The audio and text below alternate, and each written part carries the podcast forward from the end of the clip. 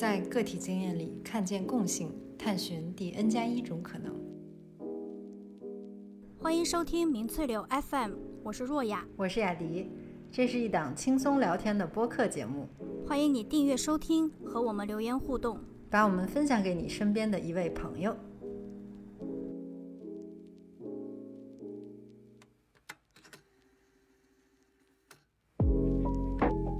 完蛋了，我已经吃完了，我该不会昏迷吧？大家追求的郁金香的美，它是由一种病毒带来的。大家就是会拿手机说，哎，识图看看它到底是什么蛇。大家都也是命都不要了。哎，那是不是每天都是吃的是最不新鲜的 那个菜呢？其实。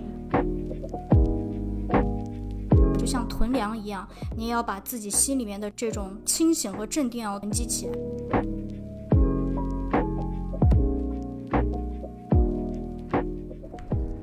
今天我们想和大家聊一下有关春天，而且是有关春天在家里隔离。那今天我们这个故事的主角就是若雅同志，因为若雅 一直在上海。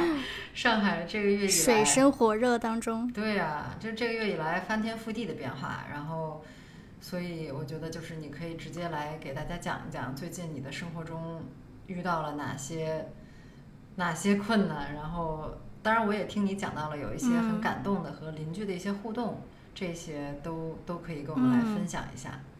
一开始，其实我想大家都没有意识到说上海的这个疫情会这么严重，所以当时我们都是准备了啊，四月一号到四月五号封控这期间的食物，嗯，呃，觉得应该很快就会过去，结果就是一直到今天不断的七加七循环，就是 reset，你又要开始七加七这样。我们小区的团长比较厉害，所以我们吃的是挺好的，我还能吃到叉烧带鱼 这些这些东西。但据我所知，我的一些朋友他们可能吃的就比较惨了，馒头配我不知道油条之类的。嗯，碳水。那我觉得吃是，对对对，那我觉得吃是一个问题。其实对我个人而言，造成最大的这个困扰其实并不是吃，而是有两个，一个是我的时间变得。时间变得非常的琐碎，变得所有你的沟通、你获得信息的来源都是依靠一部手机，这是很累的。其实，呃，除了工作，除了呃，还有就是每一天，呃，你要去，比如说要团购啊、买菜啊，然后之后你还要盯你的物资、盯物流。抗原跟核酸交替做，可是核酸它也没有一个，比如说比较准确的时间，还是要以实际的时间为准。本来要做就不做了，或者说本来说好不做又要做的，所以变的是，比如说每隔半小时、一小时，你就要看一下群里面有没有比较重要的信息。我会觉得很多很多的时间不再受控了。那另外一个就是情绪的问题，呃，当然第一次经历这么大、这么这么重的一件事情，我想每一个人。嗯，不管是焦虑、恐慌、愤怒，都是特别正常的一个过程。嗯，当然了，除了这种特别特别沉重的这些事情之外，就是也有这种日常的，像你刚才说，为了温饱问题还要担心。就是现在你们吃饭、买菜这种，是主要都要，是不是都要靠大家团结起来才行？呃，其实现现在大家其实在上海，我相信都体会到了邻里之间的互助。比如说我昨天，嗯，我们家因为这次确实没想到，然后我就是没油了嘛。我说没油了，我怎么办？已经吃的够凑合了。然后我就在群里面问大家，我说有没有这个哪里可以买得到油？快点，就是我说我们家油要见底了。然后有邻居就会说，我明天早起来我帮你抢。然后还有邻居说：“你来取吧，我分你，我先分你一半，你先应个急，等等。”就这种事情，其实我觉得每一天、每一周都是这家可能提供给另外一家一些鸡蛋啊。然后其实大家都是在这种互助、互相鼓励的这种团结的情况下活下来的。我想现在大家特别特别能够理解什么叫做远亲不如近邻。嗯，对啊，其实就是，那就是在邻里之间，其实传递的这么一种。暖流就是看不见的，但是也是看得见的，就是可以拿在手上，可以吃在肚子里的这种，是互相帮助的这种温暖，嗯嗯，很具体的温暖了，我会觉得。就感觉回到了，是不是回到了，就是不知道八十年代是不是这样的，没有印象当时，但是有可能，对对对对。是，然后其实我自己其实并不是很担心我啦，我是因为我有一只猫嘛，然后我现在也在上海的一些猫猫狗狗群里面，然后也会看到一些别的主人的宠，就是主人的这个求助，就可能它确诊是阳性了，那它的动物没有办法安置。对于一个病人来说，这是二次的伤害和打击。因为首先，宠物是它可能会因为环境而感染，但是它不能回传给人类，因为它体内缺乏一种受体。嗯，首先这个是一定要讲清楚的。嗯，所以基本上你给它的皮毛，你的航空箱外面消毒好，就是没有问题的。真的就是要看居委，有的居委非常的 nice，然后它可以帮助你去转运，转运到一个你已经提前找好的这样一个可以接受你宠物的。暂时安置的地方，但是有的居委他态度就很强硬，所以其实最大的障碍是，当一个人确诊之后，嗯，怎么样把自己的宠物从自己家运到小区的大门口？因为在大门口之后，可能就是会有，嗯，一些接洽的人，或者说你可能要联系到一个，嗯，比如说跑腿之类的这些方法，但是跑腿好像也也要必须有资质，好像要持二十四小时之内的核酸。总之，这是一个特别特别复杂的一个，觉得有很多的运气成分。希望日后可以建立方舱宠物隔离的方舱医院。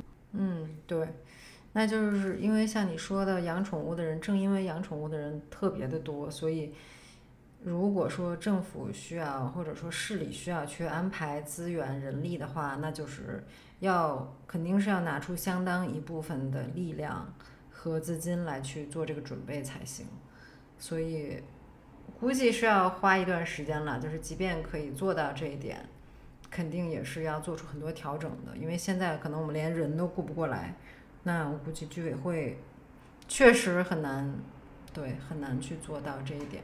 嗯，除了这个各种恐慌之之外呢？你应该还是学会了很多新的技能，就是有关如何没错，如何处理食材，如何做饭啊什么的。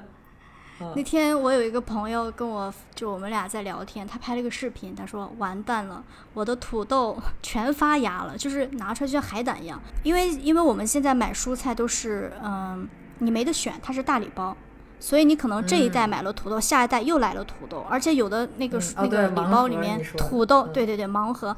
啊，这年头蔬菜都有盲盒了，真真的是。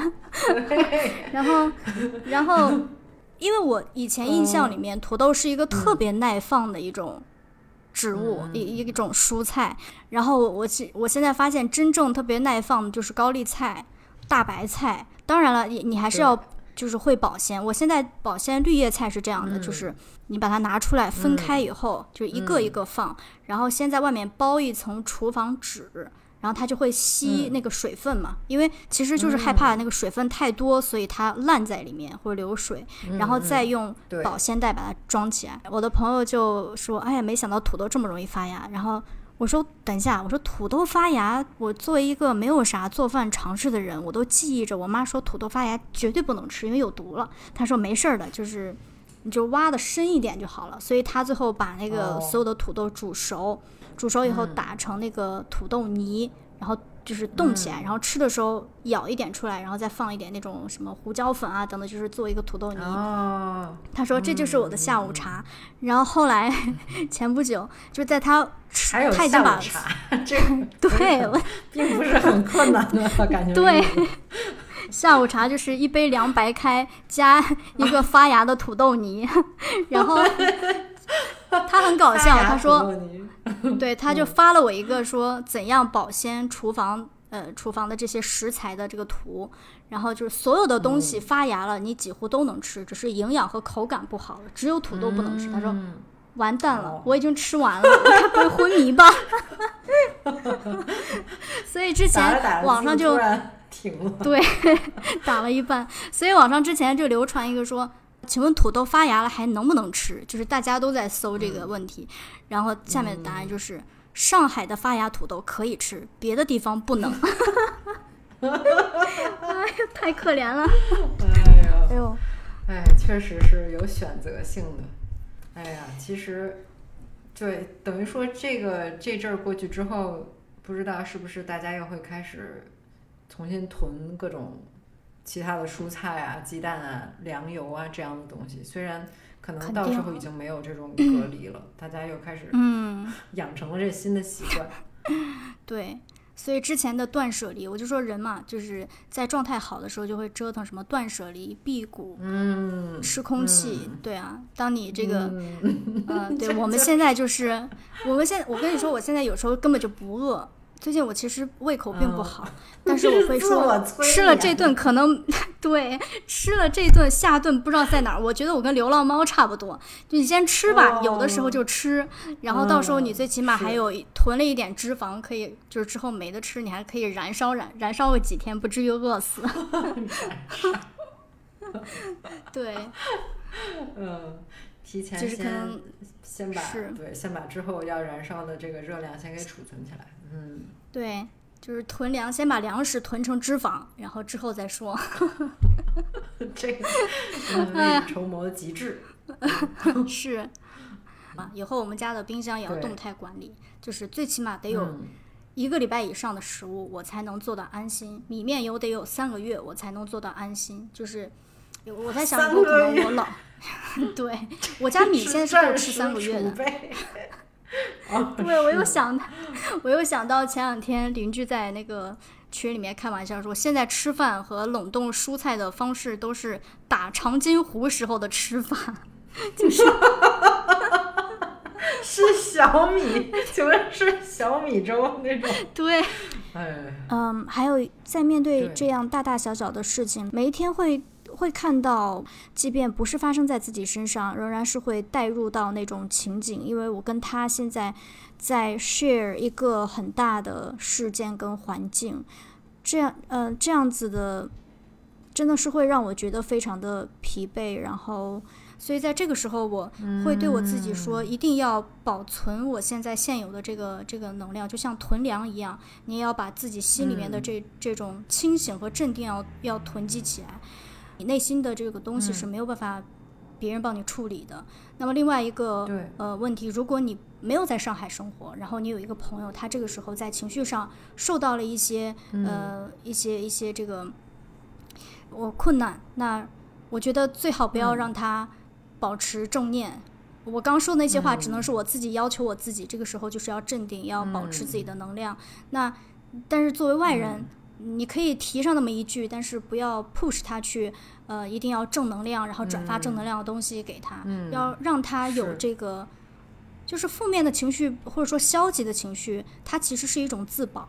所以我也挺其实挺感谢，就是最近一段时间接收了我很多这种负面的这种消极的能量的呃周围的朋友。嗯，我觉得是啊，很正常，就是在这种面临这种，嗯，完全颠覆了这个生活作息，然后各方面规律的这种情况下，我觉得谁都会觉得非常崩溃。所以，如果有情绪的话，可以就是相对健康的发泄出来，然后也要相信自己可以可以慢慢的嗯适应这种不安，然后当然了，希望是可以对是可以更快的找到自己的能量，然后一旦像你说的，就是你可能只有自己才能给自己这一份力量。然而一旦一旦你找到了这份力量之后，因为它就在只在你的心里，所以也没有别人可以把它抢走。嗯，对，说的太好了。哎呀，那个我们说点轻松的吧，就是嗯，呃压抑的这一趴已经过对对对去了，，过去了，已经 好冬天很天久了过去了。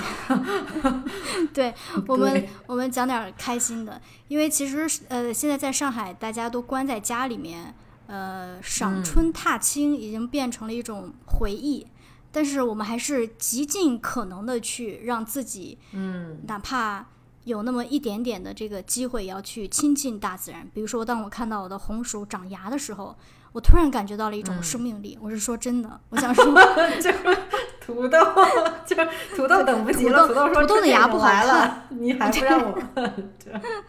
是，嗯哎，就是包括这个长牙，土豆的牙跟呃红薯的牙就不一样。我觉得土豆的牙看起来有点可怕，红薯的你就会觉得稍微可爱一些。嗯对，嗯嗯呃，哦，对，最近做核酸的时候，我们发现小区里面，呃，因为人的这个活动的这个时间和足迹被缩短了，或者说你其实根本就下不来。嗯然后小区多了很多平常他们可能存在，但是我们不知道他们存在的这些动物，比如说出了一条蛇，那天在排队的时候，然后我的邻居就拍下来，呃，有点慌张，因为突然来了一群人，对，没错。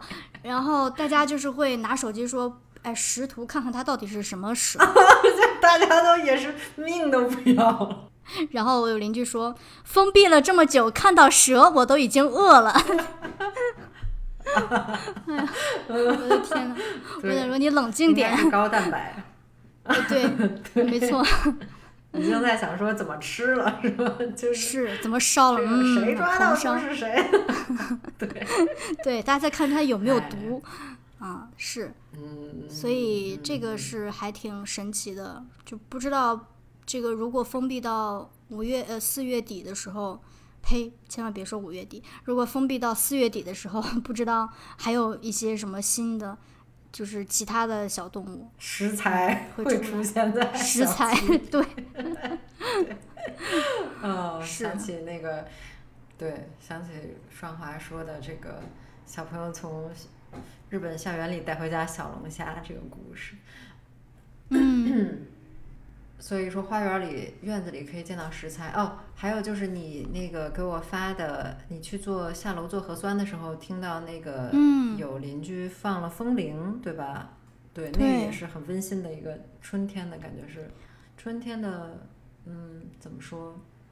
清风，嗯，对，嗯，是，就是在做核酸的时候，嗯，我刚好路过有一家，因为上海很多一楼是有一个小院子的，然后刚好路过一家，嗯。他们其门前就种着，我不知道是不是，应该不是樱花吧，我因为就是太着急回家了，没有查，然后但是就是粉色的花开得非常非常的美，就在他们家院子门口。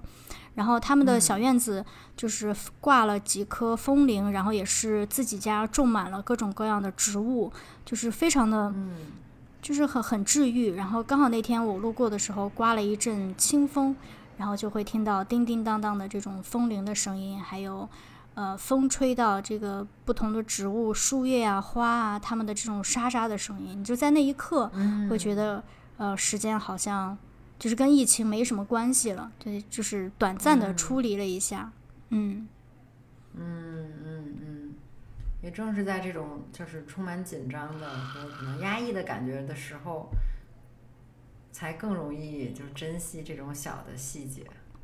是嗯，太苦哦了，我们这集，哎，是我我们这集不还是要那个跟大家分享一下我们各自在我们住的这个地方附近录的鸟鸣的声音嘛？对，跟大家分享一下春天的这个声音。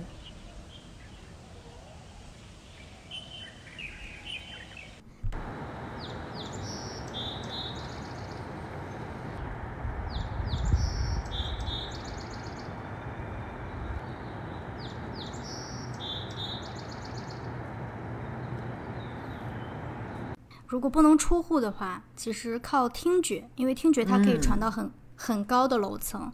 我家在十楼，但是每一天早晨，呃，如果是四点多醒来的话，就是有很多的鸟在鸟在叫。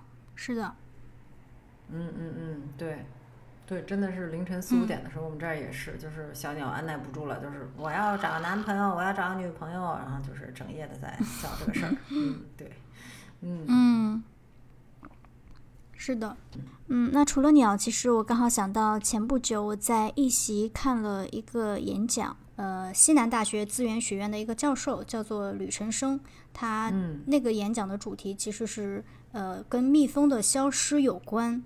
一个蜂巢它就是一个非常非常复杂的一个生态。那其实有嗯不同的，其实大家都可能都知道会有蜂王，呃，有的有的人会叫它蜂后，就总之它是一个雌性。嗯然后会有工蜂，然后会有雄蜂等等，他们各司其职，每一个在这个对他们是一个团队，每一个人负责的都不一样，每一个人的生命周期也会不一样。那么其实，呃，蜜蜂这个群体呢，他们在它们是很不耐寒的一种动物，所以在、呃室外可能到十几度的时候，它们已经开始不在外面去活动了，它们会以抱成团的方式藏在这个蜂巢的一个底部，然后最中间的呢就是蜂王或者说蜂后。嗯，然后还有比如说卵啊等等，因为要保护它来年才会有希望，它们才会有新的生命诞生。对，呃，可是在，呃，对，在零五年开始，呃，美国有一些职业养蜂人，他们发现了一个很奇怪的现象，就是冬天过去以后，发现蜂巢里面没有蜜蜂了，就是理论上你过完冬，它们应该要出来活动了，但是蜜蜂消失了，它们并不是死在了蜂巢，因为如果它们因为疾病死在了蜂巢，你会看到大量的尸体，但是没有，这个蜂巢是空的，里面有花粉，有花蜜。嗯，所以他们觉得非常的奇怪。那我当然长话短说，这个视频这个演讲有半个多小时。那么简单来说，就是后来、呃，他们发现是和人们使用有一种含新烟碱的这种农药有关系。嗯，嗯那这个农药虽然是他们可能是很低，就是蜜蜂可能很低剂量的，因为采花的这个过程中接触到了这种成分，但是他们会改变、呃这些蜜蜂的能量代谢，以至于他们在冬天没有办法去没有办法去保温。所以它们就会飞出去哦寻找其他的生、生的这种可能性，但是呢，在这么冷的天，它们飞出去肯定就是要死掉了，啊、所以其实这样的一个过程。那嗯啊，那如果是对蜜蜂都有这么生命都有这么大的影响，它们会不会影响到人类？比如说，在美国，呃，百分之九十含有这个成分的，呃，不是百分之九十，但百分之九十五含有这个成分的农药都撒在了呃玉米上面。农药呢，其实很多农药是会是会跟着呃植物的生长而生长的，所以很多的部分是你没有办法洗掉的，它就是你吃到的地方，它里面就会含有。嗯而且会发现，呃，这些玉米呢，它可能会作为饲料去喂猪啊、鸡啊、牛啊，然后这些，那我们作为食物链顶端的人又会吃到它们，对，然后这些玉米可能会变成糖浆，直接加加进食物里面，所以我们其实跟蜜蜜蜂一样，也会食用到或者会接触到这样的东西，那会不会对我们也有影响？而且发现这个对于呃这个新烟碱的这种农药对于蜜蜂的影响是有遗传的，而且是隔代遗传，所以。即便这一代人他们没有使没有接触到，可是对他们的这种能量代谢还是有很大的影响。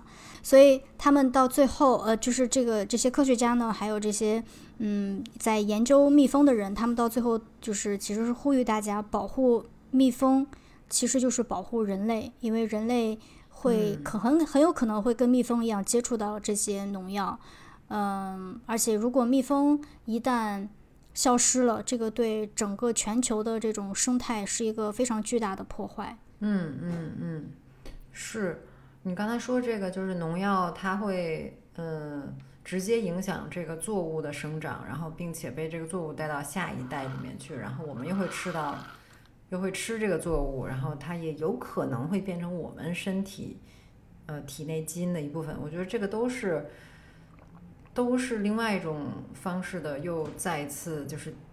提醒了我们说，这个在整个这个生态圈之中，其实没有任何两种生物是毫无关联的。就是蜜蜂，虽然我们看起来可能觉得哦，就是授粉啊，然后和花有关系啊，嗯，当然了，蜂蜜是我们直接吃的，但除此之外，可能嗯不会觉得它有什么特别大的影响。但是确实是，就是如果它们大量的消失了，那么其他各种作物就是要如何去健康的生长，这个也会是一个很困难的一件事情。嗯，对，那我们如果说要是从我们可以做到的一些事情上来讲的话，是不是就是可以去为了要鼓励，或者说为了要呃避免这个农家去使用某些农药的话，是不是我们主要还是要买一些有机的这种作物？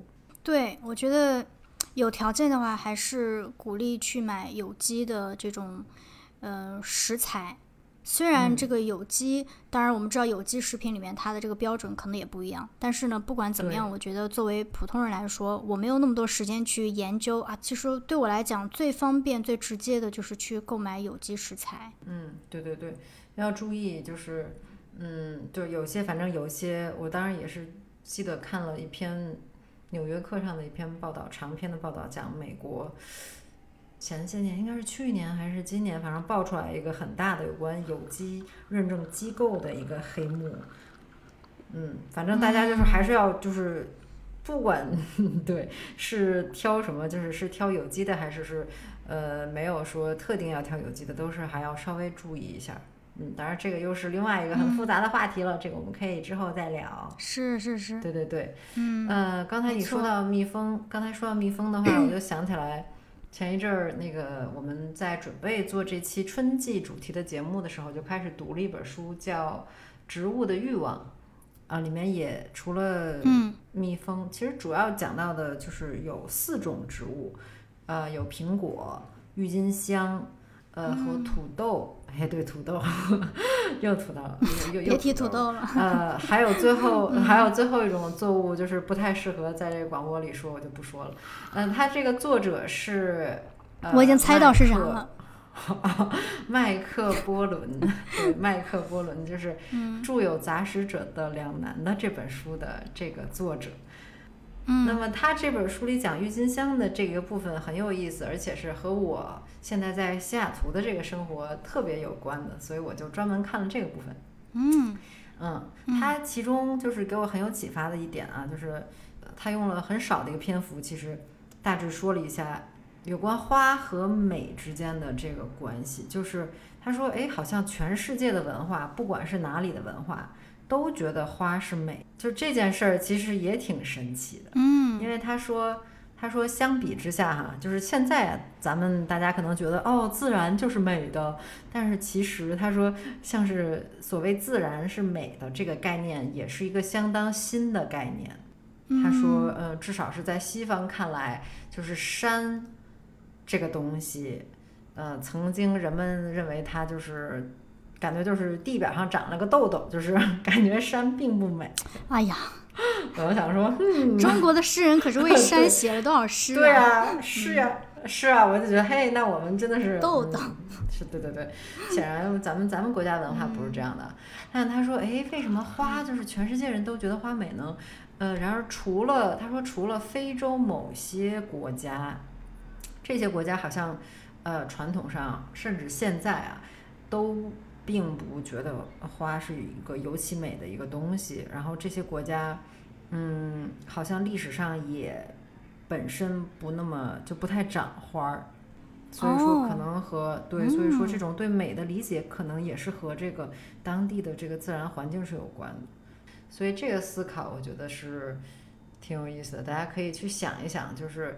你为什么觉得花儿什么？但是我我默认大家大多数人还是看到花的时候，心里会有那么一刻，就是觉得啊，有一个这种小的感叹，嗯。但是为什么是美的呢？对，这个其实我并搞不太懂，嗯。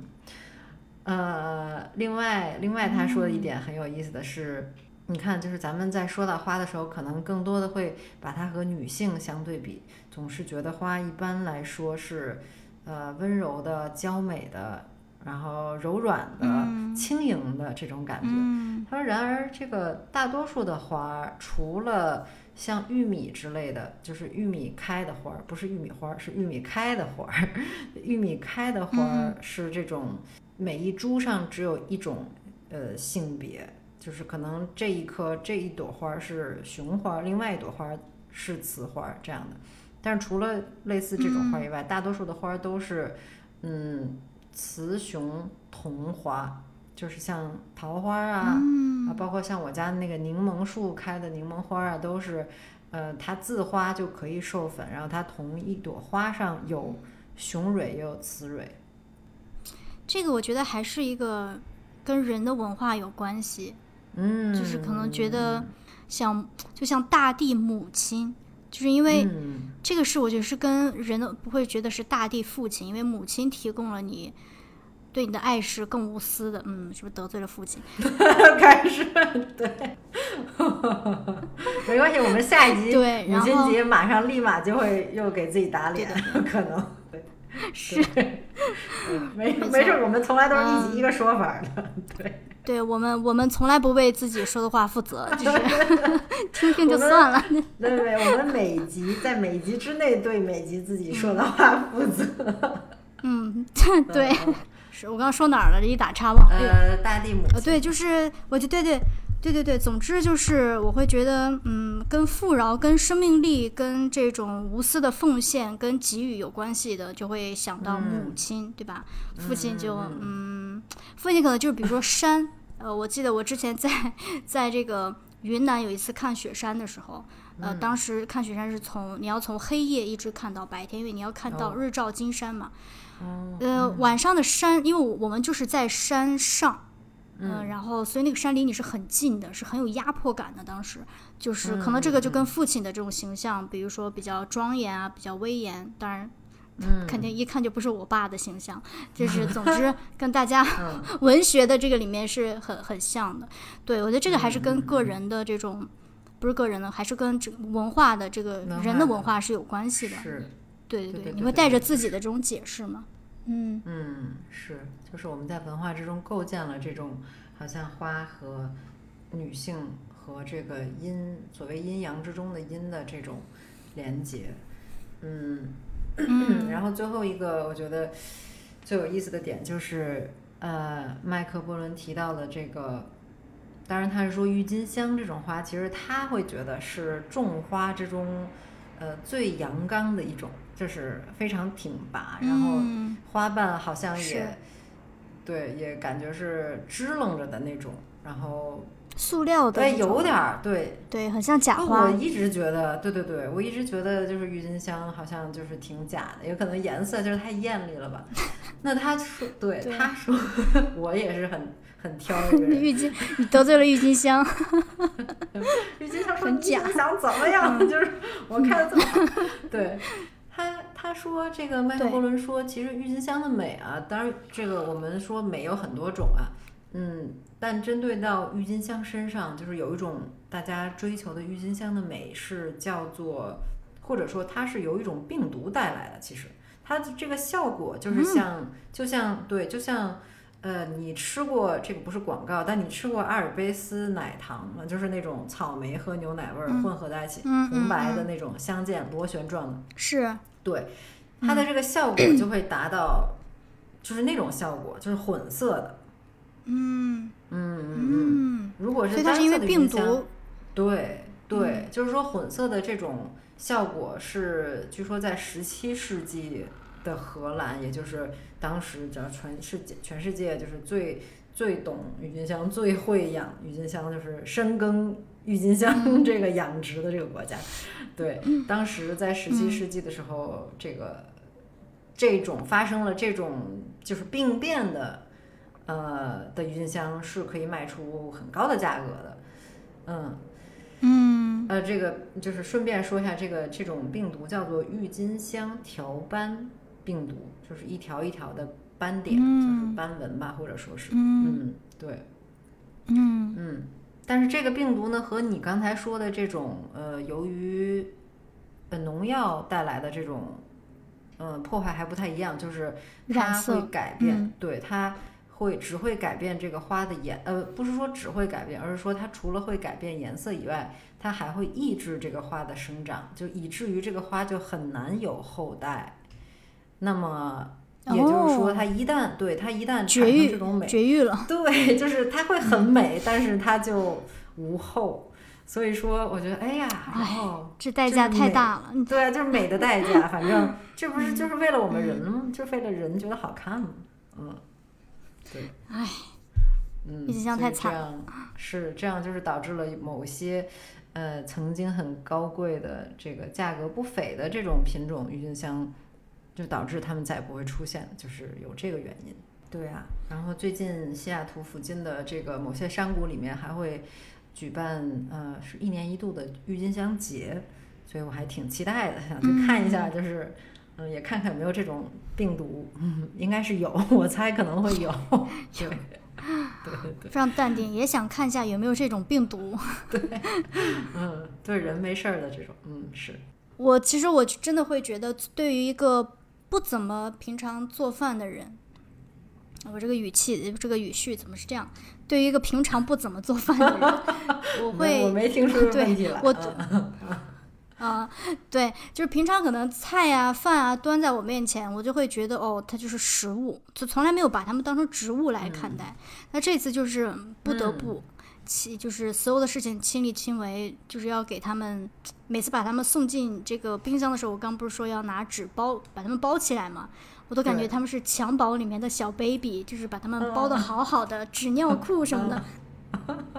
然后要在冰箱里面找一个特别恰当的位置把它放进去，就是你不能把它压到啦或者怎么样啊。嗯。然后，对，嗯，你要去亲手的洗它，要去切它，然后你要知道每一种这个蔬菜它的这个呃保温的这个时限可能都不一样，然后它的做法也不一样。然后包括现在，呃，我把那个小葱种进了土里，嗯，大白菜，大白菜我会把那个根切下来水培，但是现在还没成功啊，因为才。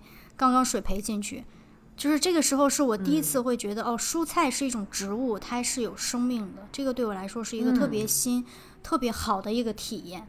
嗯，我相信。嗯。啊，算了，别相信了。我觉得疫情解封以后，我一定不愿意在家吃，我已经够了。我每天都是含着泪吃的，哎。还没事，还还还没有还没有那个厌倦自己做饭就行。嗯。就是每天都要挑战自己的想象力，然后看今天可以把什么和什么搭配在一起。没有，今天什么快烂了，赶紧拉出来炒一炒。我 们现在都是这样的。你不是在襁褓里面保护的很好吗？怎么？不是，那你总是它是有一个保保质期的嘛？它就是到了是是是，已经年老色衰的时候，你还是要把它拉出来，赶紧让你死得其所，赶紧炒一炒。对，我觉得当然这个也是一个最合理的做法了，就是把最。哎，那是不是每天都是吃的是最不新鲜的那个菜呢？其实你说对了，每一天都吃的是最不，没错。哎，对，春天，反正春天呃，还是有很多代表性的这种蔬菜啊、野菜啊。像我能想到就是香椿，香椿应该是，嗯，应该是我们家或者说北京。附近的地区最有代表性的一种春季的小菜对我记忆比较深的，可能是小时候那时候在上小学，然后 我奶奶会在这个季节去蒸那个槐花。嗯嗯，然后所以这个也是我会觉得花很特别的一个地方，它具既有观赏性，那也也有很多花它是可以食用的，有很多花它是可以药用的。这个是我觉得。到底是谁发现的它们的不同的功能？一定是槐花，肯定是有一个人他尝了这个花可能不能蒸，因为蒸了以后口感很差，最终决定哦，槐花是最好的一种选择。嗯嗯嗯嗯嗯，对，总是要有一些人先迈出那一步。嗯，对啊，香椿，我觉得香椿，你看它就是，也就是长在树上一种叶子嘛，其实。嗯，是，大家肯定是把所有的叶子都尝过一遍了，你可尝过一遍之后觉得哦，这个不难吃，这个吃了竟然没死，那就是吃这个。对，春天我们家原来也是，最近我不知道了，忘了问了，反正，嗯，我们家历史上一直会在什么小公园里之类的，就是挖荠菜，嗯嗯，荠菜也是，我们家也会。对对对，荠菜太好吃了了，在美国就完全吃不到新鲜。荠菜水饺。嗯，对，荠菜饺子、馄饨，哦，只能在梦里吃一吃。反正荠菜馅儿可以买到，但是就没啥味儿，感觉就是吃了一坨绿色的，食不知味，不知道吃的是什么。对对，因为它的纤维感很强。是是是是是是是是。对，嗯。虽然有人是的，我记得有朋友说那个茴香。也是很像草，但我觉得那我茴香很香，就是茴香不是草，茴香是菜，茴香太好吃了。对 对，也是一种相对春天的一种植物。哎呀，是呀，有很多这种菜，可能今年要是吃不到的话，就等到明年啦。那我们今天可以收尾了。我觉得前半部聊了比较比较沉重的，然后后半段就是其实还是希望大家不管是在家还是在。野外还是在外面？我们现在觉得在外面都是野外，还是在还是你可以自由出行的地方，就是都可以尽最大的努力吧，去享受这个春天。然后在疫情过后，我想我们家阳台应该是要种一些菜了，就是它可能并不能喂饱我，但我觉得这就是一种安全感吧。以后我就是会囤粮种菜，就是回到了说哦，原来长辈的很多很奇怪的行为，是因为他们经历了一些我们没有经历过的事情。然后以后我的后代也会觉得，嗯，嗯他怎么怎么那么奇怪？对，对，对为什么他要把土豆 放成那个样子？就是是为了怀念当初的那那段时光嘛。希望大家能在这个，在即使是在隔离的这个过程中，也可以在家里，不管是埋土豆、埋红薯，还是水培各种胡萝卜根儿，或者是白菜根儿之类的，嗯可以白菜找到嗯嗯，可以找到就是如何在家闭门造春的这个方法，然后给自己带来一些春意。嗯，对，然后最后希望大家都可以平安健康，然后顺利度过这次疫情。嗯，是的，胜利就在不远的地方。没错，我们下期见吧，拜拜。好的，拜拜。